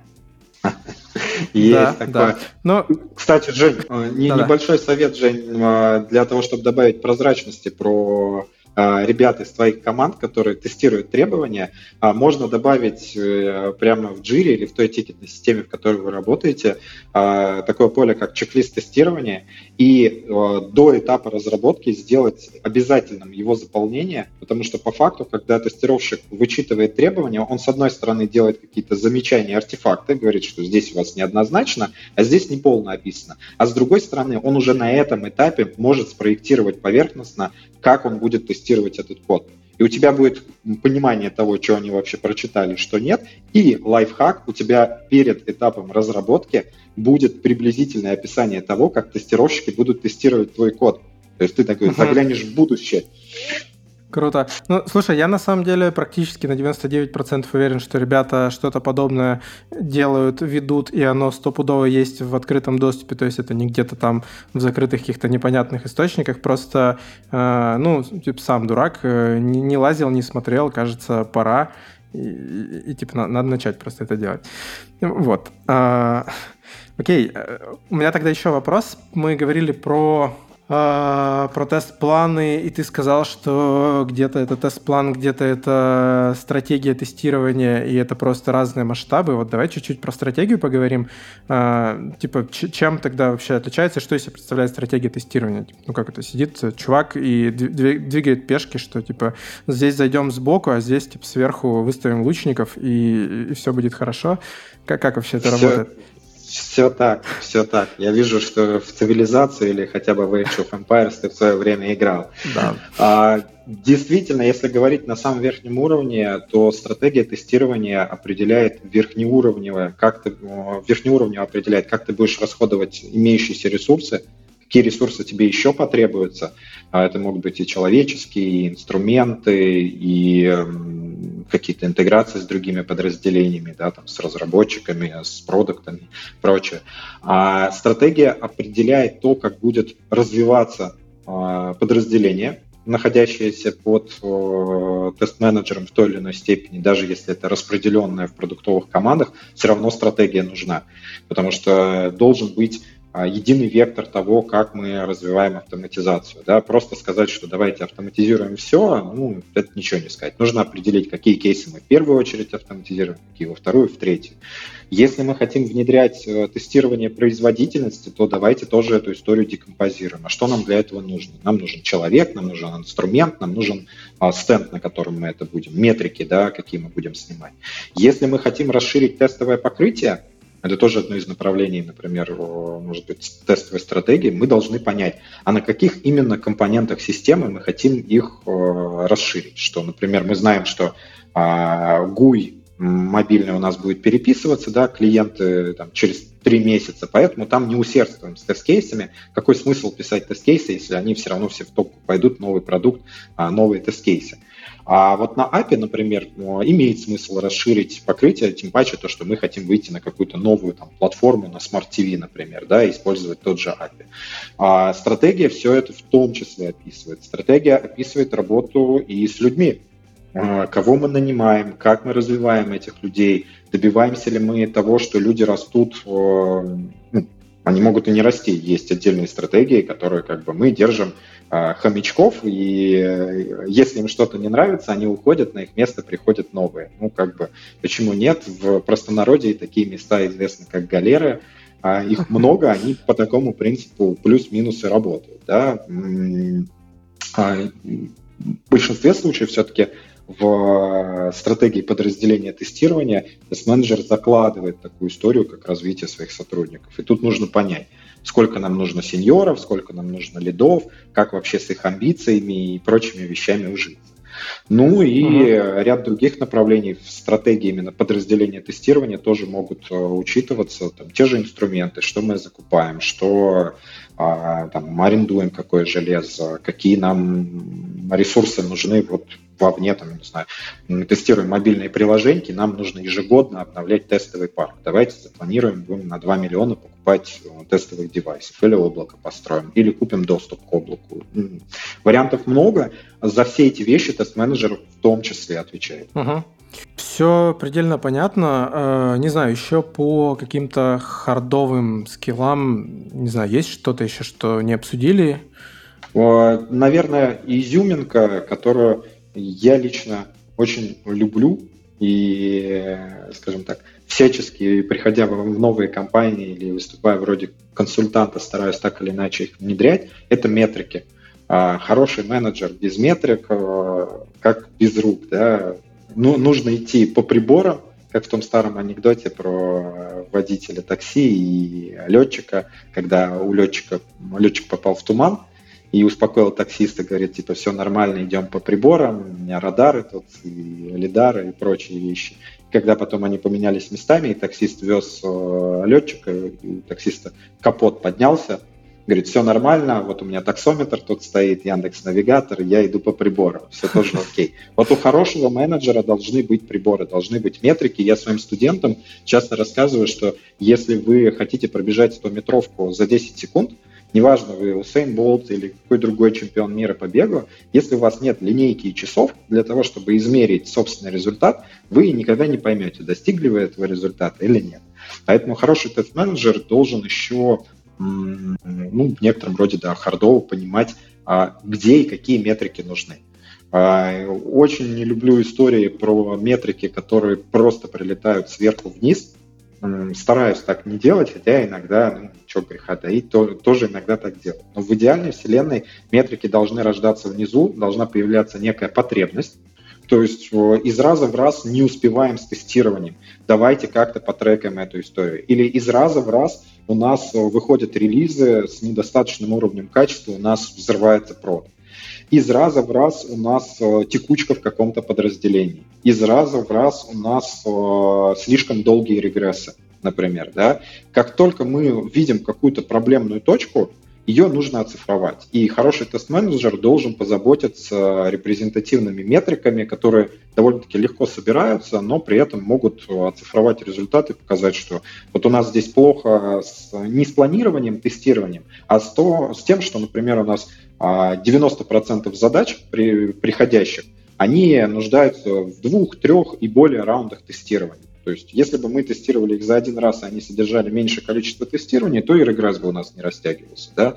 Либо вот как Егор в самом начале а, нашей встречи рассказывал, что есть а, строгий definition of done. Да? Не, не прошли какие-то испытания, не прошли, там, не, не знаю, не сделали фичи тогл, все, дало из релиза. То есть человек, который занимает должность тест-менеджера, должен подобного рода процессы выстраивать именно с метриками. Потому что в противном случае, ну, выстраиваешь ты процессы, новые регламенты вводишь и так далее. А как ты померишь потом результат, стало лучше или нет? Угу. А вот можешь попробовать прям на каком-то, вот еще прям конкретном примере разобрать, как вот такую пирамиду метрик, я сейчас пирамиду уже сам придумал, построить. Условно говоря, я вот, типа, я был тестировщиком, меня подошли, хлопнули по плечу и сказали, братишка, ты тест-менеджер теперь, вот тебе наш продукт, я не знаю, пусть это будет э, каталог японского порно, типа, давай, иди тест-менеджер его. Ты говоришь, что нельзя за тест-менеджерить, если ты не понимаешь метрик каких-то. Вот как мне, как молодому тест менеджеру понять, а что вообще измерить, с чего начать, что к чему относится, вот типа как покрыть метриками, что посчитать? Ну, самое простое прийти к людям, которые окружают э, тестирование, и спросить, а что у вас от тестирования-то болит? Кто-то скажет сроки, кто-то скажет качество, кто-то скажет дороговизна, понабрали тут по объявлению, да, ну, тут это одной рукой все тестировать можно в нашем каталоге японского порно, а вы зачем-то автоматизаторов нанимаете еще с мозгами. Вот. А есть условно ряд метрик, которые, ну, такие из разряда best practice. Ну, например, одна из моих любимых результативность тестирования, классика жанра – а продукт или кто-то от бизнеса прилетает с э, горящими пуканами на тему того, что у нас снова баг в проде, как так, э, доколе, когда мы это остановим. И тут важно обзавестись, и практически в каждой компании э, я внедряю эту метрику, она требует целый э, ряд подготовительных этапов. Результативность тестирования показывает, какое количество дефектов э, нашли в тестировании от общего количества дефектов. Ну, то есть, вот, например, а, тестировщики нашли 99 багов, а всего известно по этому билду 100 багов. 99, которые мы нашли, и тот один баг, который принесли нам с прода. Ну, а в такой ситуации становится понятно, что вот этот один единственный баг с прода, он не такой э, бомбящий, ну, если мы выставили себе соответствующие SLA. А если мы, например, увидели, что у нас э, с прода мы принесли 50 дефектов, а до этого нашли всего 30, то выглядит так, что типа, а нам точно отдел тестирования нужен? Может, мы там краудсорсинг сделаем, какую-то расширенную программу бета-тестирования и так далее. Да? При этом очень важно понимать, что эта метрика, она только в теории выглядит просто, она требует какой-то декомпозиции, например, должно быть severity, да, не, не все то э, критичный баг, что принесенный из прода топ-менеджмент. Да? Есть баги, которые действительно аффектят бизнес, и мы не можем продолжать основной бизнес-сценарий. Нужно на берегу с продуктами договориться, что у нас критичный баг, что у нас нормал, что у нас минор. Договорившись об этом, мы под каждый уровень можем э, свой ну, SLA, что ли, какой-то выставить и сказать, что вот по критическим багам обязуемся, что 80% дефектов будет находиться до продакшена да, и потом смотрим за этой метрикой. Если меньше э, приносим, ну, там, саппорт чересчур хорошо работает или какие-то другие каналы, значит, нам нужно понять, где мы не дорабатываем с точки зрения тестирования. И для каждого уровня он свой. То есть, например, нельзя коммититься там а, хороший процент на коммитмент критов, это там 90-95% должно тестирование находить. Но с таким же процентом идти, например, в миноры, там в опечатке, в э, баге верстки на шестом Explorer с отключенным JavaScript, ну, как бы нельзя э, коммититься на, тот же, на те же 95%. Это должно быть 50%, 60%. Есть вторая метрика, связанная с эффективностью работы. Применяю ее не всегда, но частенько. Это история с оценкой времени, такая история классически прижигающая пуканы у всех айтишников, потому что они думают, они думают, что если кто-то трекает времени, значит, это фашистующий диктатор, тоталитарный контроль, а, большой брат. Там, галерный надзиратель такой с плеткой. Да, да. А, честно, я иногда в этой роли бываю, я не прошу трекать там 8 часов, 6 часов, но не во всех компаниях это внедряю, там, где это нужно. А иногда даже не трекаем 6 часов, трекаем только на те задачки, которые, собственно, выполняем. Там очень важный момент, что а, задачка прилетает тебе в РФТ, ты, как в «Угадай мелодию», должен такой, я угадаю, протестирую эту задачу с трех часов. Ставишь изначальную оценку, потом по факту тратишь, например, 95 часов. И у тебя там Jira позволяет тебе из коробочки очень быстро найти тасочки, которые у тебя были недооценены и, или переоценены. И резонно задаться вопросом, типа, а почему так происходит? Ну, come on, ты собирался а, за 3 часа протестировать задачу, а потратил 12 часов. Да? Что пошло не так? То есть э, поможет еще одна метрика, например, раунды тестирования. Я ее вскользь упомянул. Это сколько раз задачка была в тестировании. В идеальной вселенной она должна один раз в тестирование попасть, все тесты прошли, сказали зелененько, она прошла дальше. Все, палец вверх, все довольны. В реальности, я думаю, вы не дадите соврать, задачка пришла в тестирование, что-то там наковыряли, отправили ее на доработку, еще наковыряли, опять прислали в тестирование, иногда раунды затягиваются. И от этого растет время, которое тратится на работу тестировщиком. И очень важно иногда это щупать это время увидеть, что из-за вот таких вот доработок, из-за того, что э, тестировщик вместо одного раунда тестирования тратит 4, 5 и более, времени тратится сильно больше. И когда ты подсчитываешь это, и у тебя, например, команда там 50-100 человек, выясняется, что у нас есть э, целых 2-3 человека в отделе, которые перманентно занимаются тем, что э, тестируют, э, не знаю, насколько это абсентная лексика, говнокод. Да, ну вот, ну вот так вот бывает, да. И когда ты можешь это посчитать, ты начинаешь рефлексировать, а как нам сделать так, чтобы у нас было меньше раундов тестирования? Может быть, выстроить там KPI для отдела. Ну, это плохая история, да, просто типа из-под плетки сказать, типа, если у тебя задачки больше, чем два раза в тестирование попадают, то там ты лишаешься премии. Там начинается всякий булшит на уровне того, что э, в Slack человек пишет или по телефону, типа, так, еще один раз переведешь мой тикет на доработке, слушай, как бы, я знаю, где ты живешь, вот. Э, именно поэтому в некоторых отделах тестирования я тестировщикам табельное выдавал, там, бейсбольные биты и прочие средства самообороны. Шутки шутками, но э, такие метрики позволяют оценить эффективность э, процессов тестирования, процессов разработки и скорректировать их. И потом на пальцах посчитать, что раньше у нас было а, утекало на дополнительные раунды там, 60 человека часов в неделю, мы провели какие-то разъяснительные мероприятия, дополнительные практики внедрили, и это привело к тому, что теперь мы тратим не более 15 часов. Класс, здорово, 45 часов человеческого труда экономится, и теперь его можно тратить на что-то более крутое. Команду там прокачивать и что-то в этом духе. Угу. Окей, круто, спасибо, да, прям на самом деле откликается сильно, потому что вот эта история, когда задачи возвращаются с тестирования с багами, ты их фиксишь, э, отдаешь, они опять возвращаются. Мне кажется, здесь прям отличное пространство для коллаборации, потому что, мне кажется, только в связке отделы там, типа, разработка и QA могут выстроить хороший процесс. Иначе, типа, ты можешь сидеть и думать, что разработчики там все классно делают, а на деле просто ребята из QA сидят и молча страдают. Такое тоже бывает иногда.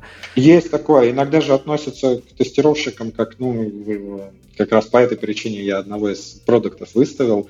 Говорит, типа, да ладно, пусть тестирует, это же обезьянки, там обезьяний труд, на кнопочки нажимаешь, клац-клац. Вот я его выставил из кабинета и сказал, что вернешься сюда только после того, как извинишься перед ребятами и поймешь, что это тоже а, квалифицированный труд, который требует подготовки.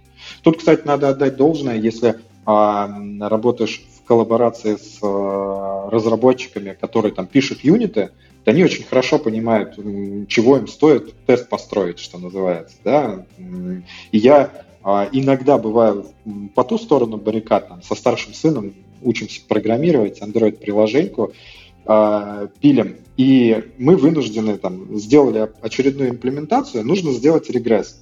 Ну, и я менеджер этого процесса, и я же тестировщик, я его тестирую. Честно, после третьего регресса мне самому захотелось, так, сынок, давай-ка наш, в наш roadmap застунем историю с автоматизированными тестами, потому что папа задолбался после каждого э, спринта делать регресс. И в этом плане, мне кажется, вот история с продуктовым тестированием, когда разработчики больше проникают в функционал QA, QA больше функционал разработчиков, и за счет этого получается достичь эффекта синергии, потому что нет а, ощущения, что мы, ну, даже как есть вот этот образ, что мы все в одной лодке плывем, да, а тут роли сливаются и начинают еще лучше понимать потребности друг друга. И именно поэтому сейчас в современных реалиях тест-менеджер, он вот вырождается в некую новую функцию, такую, которая несет дополнительные какие-то вещи, в том числе софтовые. Угу. Отлично. Я как раз думал над подводкой, а ты сказал софтовый, и мы переходим к софтовым. Э, ну, просто мы поговорили про все те вещи, которые тест-менеджер по-хорошему должен делать руками, либо руками там, своей команды, может быть, неважно. В общем, э, вещи про конкретные скиллы, умения там понимание процесса, понимание процесса тестирования и вот это вот все. А когда мы говорим про софтовые штуки, ну, типа, есть какие-то базовые вещи, вроде умения там общаться с коллегами, коммуницировать, договариваться. А, что еще такого важного э, из софтовых скиллов э, должно быть у тест-менеджера? Слушай, ну там целый зоопарк и э, россыпь вещей. Это, ну там, если в хронологическом порядке, то перво-наперво это найм. Большинство начинающих тест-менеджеров были э, только по ту сторону баррикад, их собеседовали, но они ни разу не собеседовали. И э, этот скилл точно нужно прокачивать.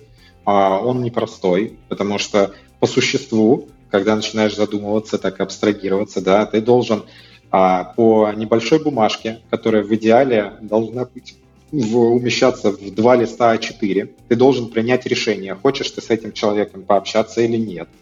Ну, по почитал бумажку, принял решение, что хочешь пообщаться. Общаешься с ним всего час, ну, может быть, два, там, если какое-то расширенное. И дальше должен принять решение, а, я считаю, что хороший менеджер всегда должен мыслить категории, что а, все деньги компании, которые расходуются, это как его личные деньги. Ты должен принять решение, готов ли ты этому человеку из своего кармана ежемесячно отдавать там 60 тысяч рублей, 80, 200, 300 тысяч рублей, ну, в зависимости от того, какого специалиста ты нанимаешь. И э, попервой у начинающих тест-менеджеров прям ступор. Типа, как так? Подождите, ну вот только по бумажке и по часу общения я должен как бы кровные 100 тысяч рублей ежемесячно человеку отдавать? Серьезно? А я еще и не буду за его спиной стоять? Знаете, у нас есть такая классическая проблема. У нас очень многие хотят там, на Бентли кататься, яхты и вот это вот все, но работа кассиром в пятерочке – им говорят, типа, будешь старшим кассиром, тебе нужно будет, у тебя зарплата вырастет на 3000 рублей, там была 20, станет 23. И еще нужно будет за сдачу кассы отвечать не только твоей, но еще и Лариске, Таньке и Петьке. И вот многих это в ступор ставит. Типа, в смысле? Ну, я же, я что, за ними должен пересчитывать? Некоторые поначалу именно так менеджменты воспринимают. У меня был такой один руководитель, который действительно а, каждую задачку за своим подчиненным перепроверял. Потому что, ну вот, не доверял. Как так? Я же его по объявлению нанял, по бумажке, и вот час пообщавшись. А вот этот скилл надо прокачать, чтобы научиться собеседовать, чтобы видеть людей. И их технические компетенции, и софт-скильные стороны в том числе. Тоже важный момент, я глубоко убежден, что если перед тобой кандидат, который, например, а, выказывает некую безответственность, да, или там низкую увлеченность вот, по жизни вообще, там, нет у него хобби, ты у него спрашиваешь, какие книжки он читал, он говорит, ну, вообще читал, но последнюю вспомнить не могу, господи, ну, походу, он ничего не читал, если он книгу не может вспомнить, последнюю прочтенную, вот, а, то вот с такими качественными личностями сложнее, э, их, они сложнее поддаются корректировке. Ты можешь отправить человека на SQL tutorial или SQL X, и он тебе за недельку простые селекты, джойны сможет написать. А нельзя человека отправить на тренинг по ответственности. Типа он такой прошел из, из безответственного мудака, через неделю превратился в Капитан Америка, который спасает всю вселенную.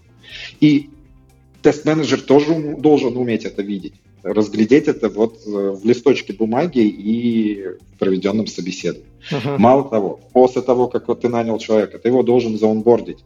А, бич просто современного а, менеджерства, что онбординга нет от слова совсем. Ну, то есть э, зачастую человек приходит в новую компанию, у него онбординг, это, как, я не знаю, в лучшем случае как Боинг, садящийся на гудзон, да, а чаще это просто на скалы где-нибудь в и вот эти вот там пауки и прочие, ну, ну, как там, в пустыне Наска, да, вот, вот приблизительно так происходит онбординг в среднестатистической компании, а тест-менеджер должен уметь и в это в том числе. Как сделать так, написать how-to, выдать наставника или самому быть этим наставником. А это непросто, потому что я, например, для всех своих новых бойцов – и для лидов, с которыми работаю, выстраиваю простую парадигму, что а, хороший новичок должен задавать вопросы. Новичок, который не задает вопросы, в лучшем случае ничего не делает. А в худшем случае делает что-то не то, греет космос, там, вселенскую энтропию множит и, и все подобные вещи.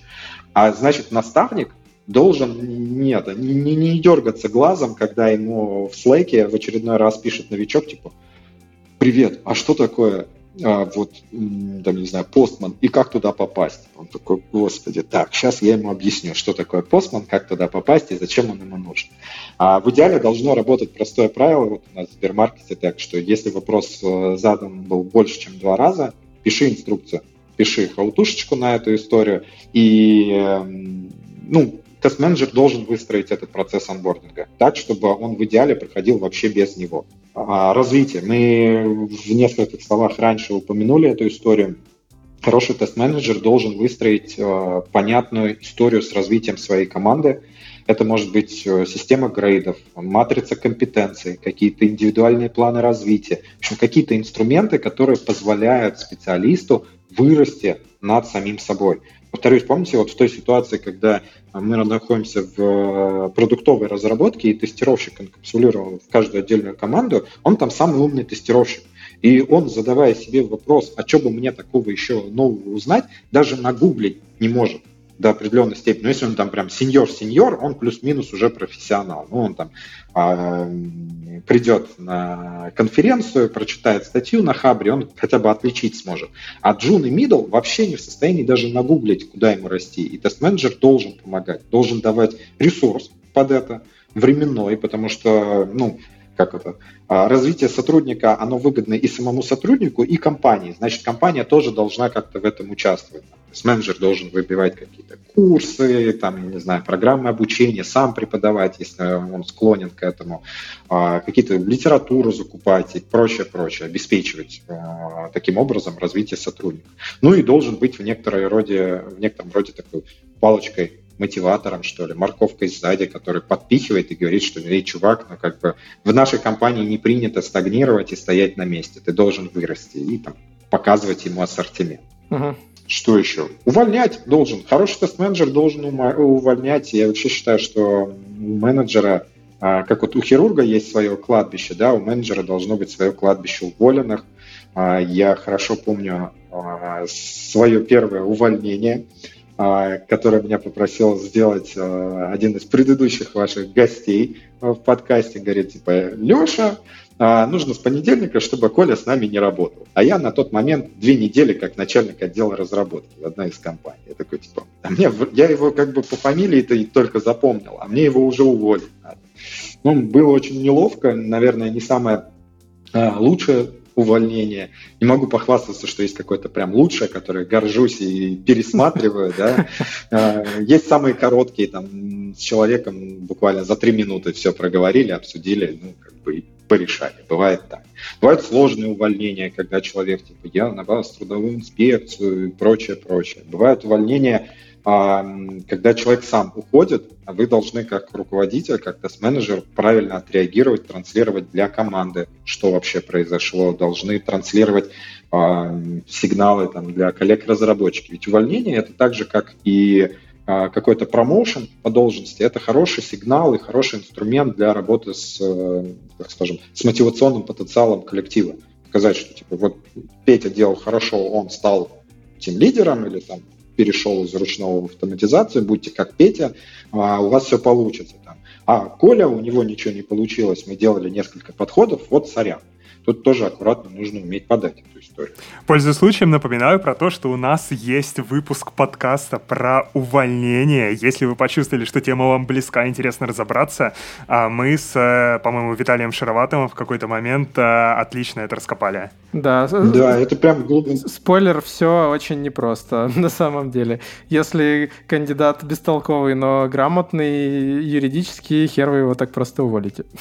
Да, это, это, это не призыв не уходить, тут нужно четко понимать, что а, это палка с двумя концами, можно там выторговать а, лишний миллион, там, я не знаю, копеечку, ноутбук или еще что-то, но карму себе подпортить таким образом, что коллеги потом просто ну, не захотят с вами работать в будущем, а у меня вот практика показывает, что уже больше 15 лет работаю, регулярно я с одними и теми же людьми или по референсам работаю с людьми, с которыми работал ранее.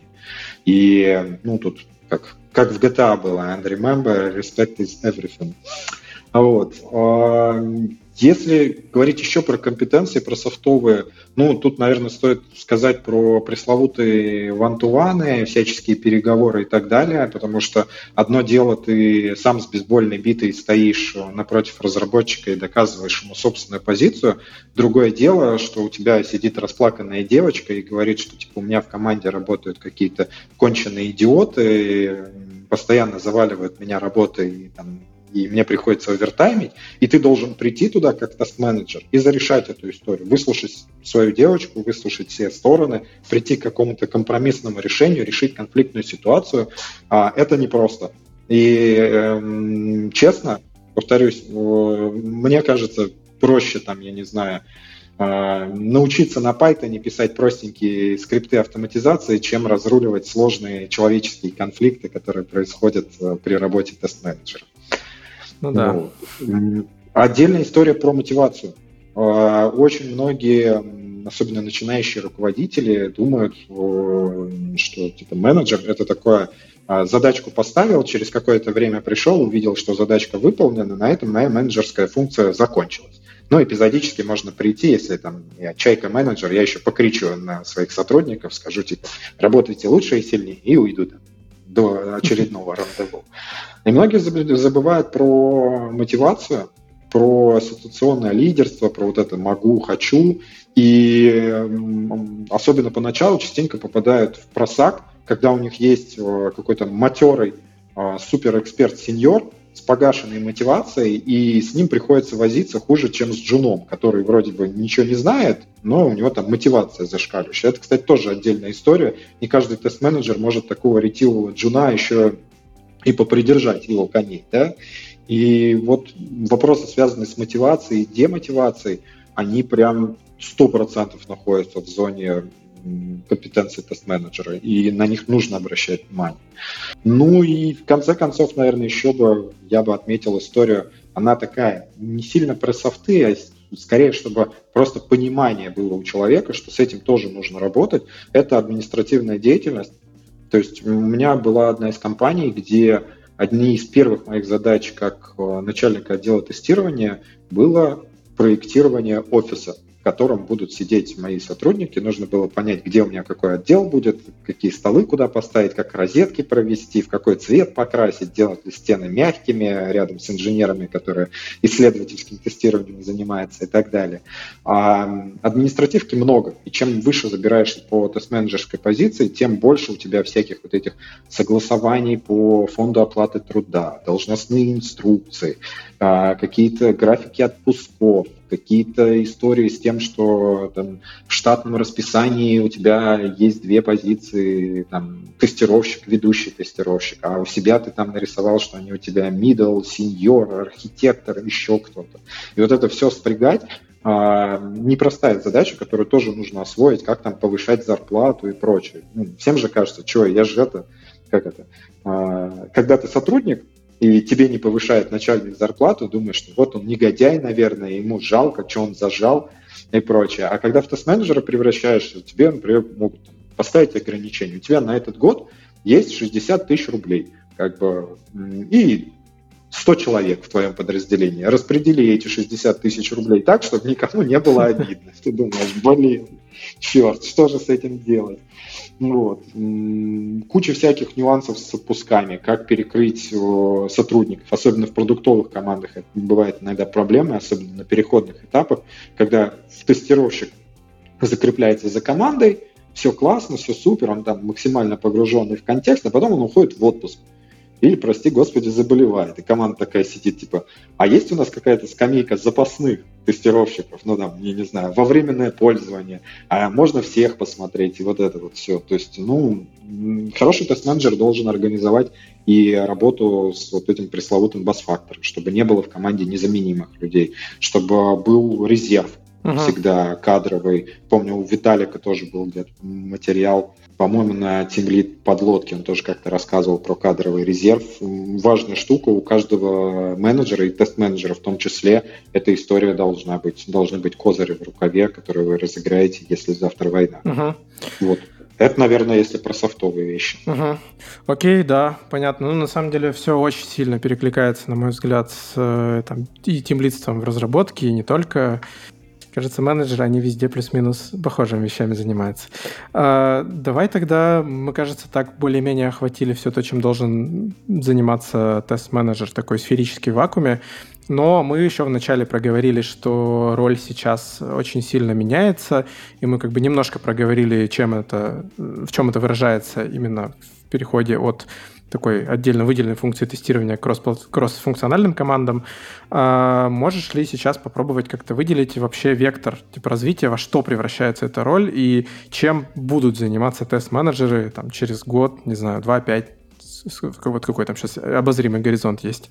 Смотри, ну, эволюционно все приходит к тому, что э, тестировщики, э, а, QA-инженеры, опять же, не, не, не будем спорить о терминологии, э, они становятся все более автономными, от этого, на самом деле, серьезно меняются и требования к самим э, инженерам, которых берут в команду. Раньше можно было брать безинициативного товарища, а просто сверху над ним подставить хорошего тест-менеджера, который представит его интересы на всех переговорах и так далее. Вот в продуктовой разработке э, эта история больше вываливается на самого QA. Он сам должен на собственном дейлике встать в позу и сказать, типа, ребят, я это в продакшн не пущу это плохо, это неправильно, давайте так не делать. И здесь тест-менеджер уже не нужен.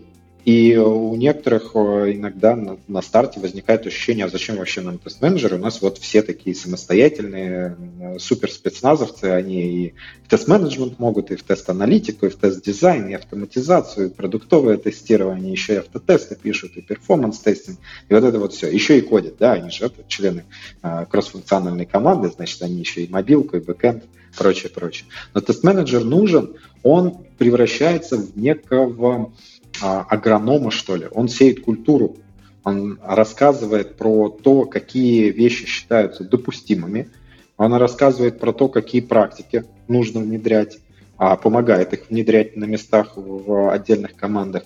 При этом он все больше, честно, я внутри э, борюсь с этой историей, а, а все больше это уходит в такое недирективное управление. То есть у тебя прямых подчиненных становится не так много. То есть сервисные модели, там, ты директор, у тебя есть там руководители групп, под ними еще какие-то там ведущие тестировщики, и вот она такая классическая пирамидка складывается.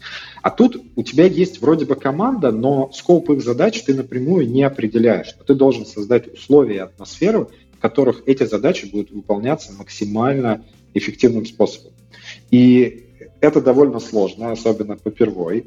Я не знаю, я вот геймером был, как помните, говорил, что начинал со всей этой истории. Была такая замечательная стратегия Majesty, где ты не отправляешь юнитов а атаковать э, какое-то там хранилище или чужую базу, ты просто говоришь, ну вот, кто дойдет до этой точки, получит приз или кто победит этого монстра, тот э, получит награду. И герои, там, персонажи, те же самые инженеры сами определяли, идут они на эту историю или нет. И вот здесь что-то похожее. Современный тест-менеджер все чаще э, работает вот не в директивном формате, что типа я начальник, я тут выписал приказ, установочку тебе, давай встретимся через неделю, расскажешь, что делаешь. А происходит такая более плоская структура, есть какие-то внутренние гильдии, что, например, а, у нас сейчас в Сбермаркете есть гильдия тестировщиков, они имплементированы там, в продуктовые команды, но внутри есть подгильдии. Там, гильдия мобильных автоматизаторов, э, ну, мобильных тестировщиков, гильдия автоматизированных тестировщиков, тестировщиков, которые занимаются тестированием, а, написанием автоматизированных тестов. А и эти ребята, опять же, напрямую никак не воздействуют, но они создают условия, что, например, если кто-то из продуктовой ком- команды захочет э, заняться автоматизацией на мобилках, вот у нас есть фреймворк, вот у нас есть гайды, как начать э, писать автотесты, вот у нас есть гайды, как это запустить, вот у нас построена инфраструктура, вот у нас тесты имплементированы в CI pipeline. Мы все это подготовили. Если вы на местах хотите, можете этим воспользоваться, если вам это нужно. Где-то я прихожу и говорю, что, как бы, ребят, вы еще не знаете, но вам это надо. Ну, как бы в директивном формате все-таки сажаю вот эти ну, правда, саженцы, получается, какие-то такие культурные, да. Где-то ребята сами приходят и говорят, что-то мы тут уперлись, у нас уже второй релиз с багом в проде, давайте покроем это автотестами, вот у нас есть Петя, который хочет этим заниматься. Как сделать так, чтобы Петя начал автоматизировать? Мы создаем эти условия. А, опять же, история с метриками. Она становится чуть более востребованной, но более кастомизированной. Если раньше в сервисной модели ты выстраиваешь сквозные метрики, они от проекта к проекту, ну, условно, там, копипастой переносятся, как uh-huh. некий стандарт, то в продуктовой разработке все команды разные. А, вот этот LES, масштабированный Scrum, он говорит, конечно, что они должны быть все там похожи друг на друга, и сегодня ты пилишь там монолит на одной части вселенной, завтра ты со всей командой переезжаешь и уже пилишь микросервисы на другом стеке, и тебе ок. Ну, как бы в теории это так должно работать. А на практике все команды все-таки отличаются друг от друга, поэтому отличаются и метрики. И тест-менеджер в современных продуктовых а, реалиях должен гибко отрабатывать потребности каждой конкретной команды. Угу. Ну, кажется, на самом деле понятно. Мне очень понравилась э, метафора про агронома. Я mobile development агроном теперь буду себя так называть по возможности. А, окей, и тогда, наверное, я бы это все сейчас... Э, Главное, что не, не осеменитель. Да, не поймут.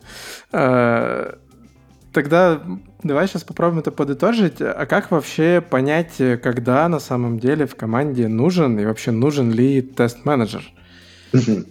Слушай, хороший вопрос. Э, мне кажется, а, ну, в первую очередь он должен мысль о том, что нужен тест-менеджер, э, должна появиться в тот момент, когда у вас тестировщиков больше, чем а, один в команде. Да? Если их uh-huh. уже два, то кто-то должен выполнять э, роль ведущего просто для того, чтобы тот человек, который э, коммуницирует с тестированием, имел одну точку входа. Не обязательно он должен тут же превратиться в тест-менеджера, но он должен как это, стать входной точкой для коммуникации извне, для там, сетевой это или темлит разработки, продукт. Потому что, ну, просто замыкаться на всех тестировщиков, ну, это бесконечно долго, сложно и размазывает фокус. Должен появиться, должна появиться некая приемная точка. В командах до 5 QA тест-менеджер точно может быть э, играющим тренером. То есть может, вот засучив рукава, кинуться на амбразуру, кто-то ушел в отпуск, заболел, не дай бог, уволился, а тест-менеджер должен переобуваться, выступать в роли обычного кей-инженера, помогать и всячески а, ну, закрывать и подстраховывать свою команду. Если уже больше пяти тестировщиков, значит мы уже переходим из фазы играющего тренера – в осознанного тест-менеджера. То есть у него уже достаточное количество людей, достаточное количество активностей, которые он с этими людьми должен производить. Неважно, на самом деле, в продуктовой или мы ячейке находимся, а, либо мы находимся в сервисной структуре, а, у человека появляются активности. Ну, банально, если а с каждым сотрудником, вот у тебя 5 человек, и нужно поставить one-to-one раз в неделю, у тебя уже 5 часов в неделю на one-to-one закрыты, да, если ты, не дай бог, еще двух инженеров ищешь себе в команду, у тебя еще парочка собеседований, все, ну, как бы у тебя неделя уже почти вся расписана. А там еще и переговоры какие-то, процессы нужно внедрять, синки с командами делать, а, ну, такой классический тест-менеджерский булшит. И тут очень важно, на самом деле, на берегу понять тому человеку, которому вы предлагаете, ему это вообще интересно, он хочет в эту историю э, двигаться, потому что э, рано или поздно все превратится вот именно в этот тест-менеджерский булшит. Как бы человек ни говорил, что я до победного буду писать тесты, я до победного буду код ревьюить и прочее. Нет, в определенный момент не будешь. И тут а, важно, чтобы человек а, научился делегировать. Это такое uh-huh. краеугольное для любого менеджера, что типа, чувак, отпусти эту историю. Вот я за э, прошлые полгода у себя в команде в Сбермаркете нанял 50 кей-инженеров. Я их сам собеседовал, прям вот в потоке, и там было по 20 собеседований в неделю.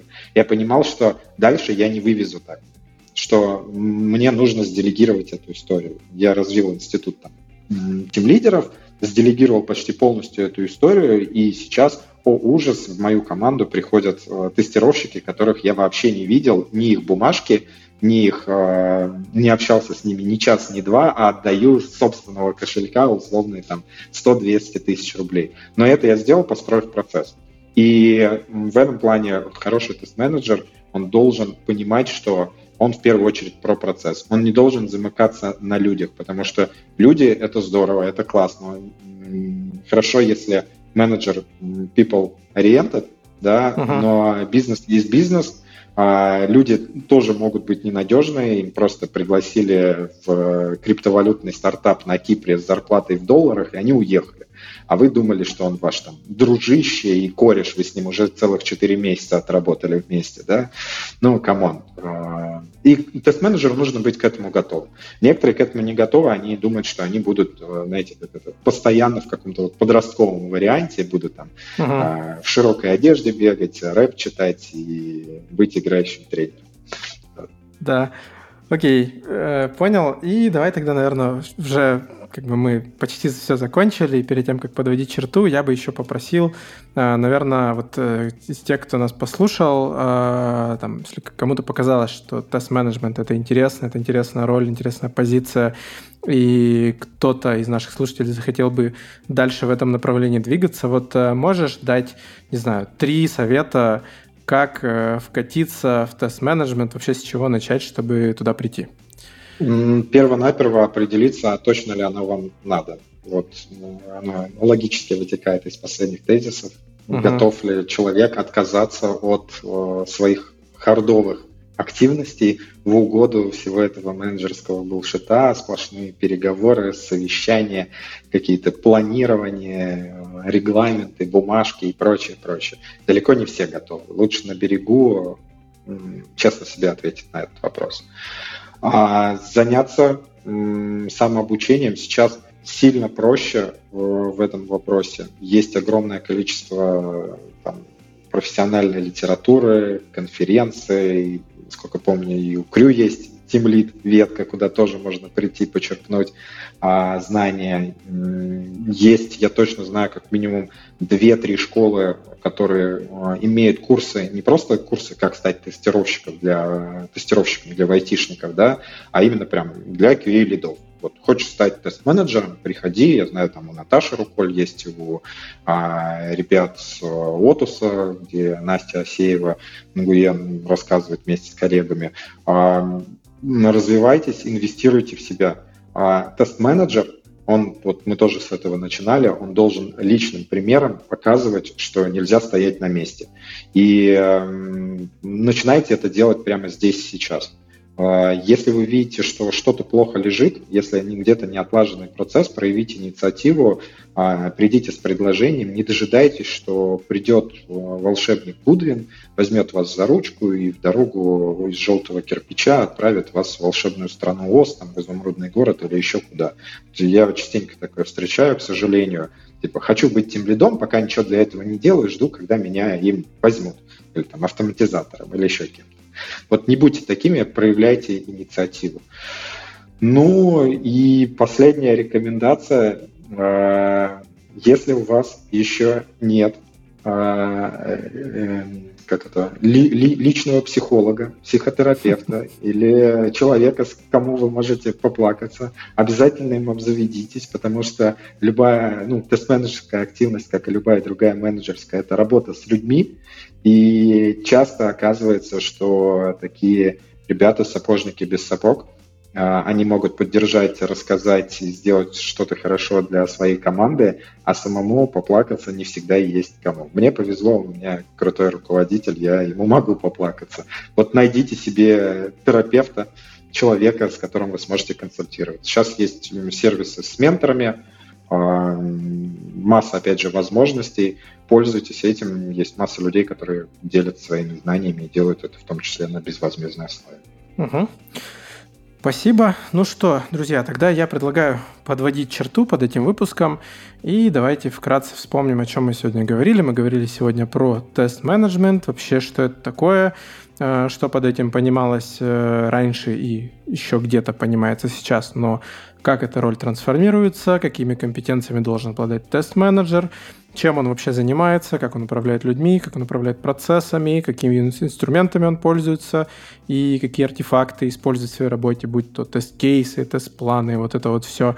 Поговорили про э, софт-скилловые штуки, то есть э, что, что такого тимлидского делает э, тест-менеджер. Спойлер, вообще все, как выяснилось. То есть это полноценная тимлидская менеджерская роль.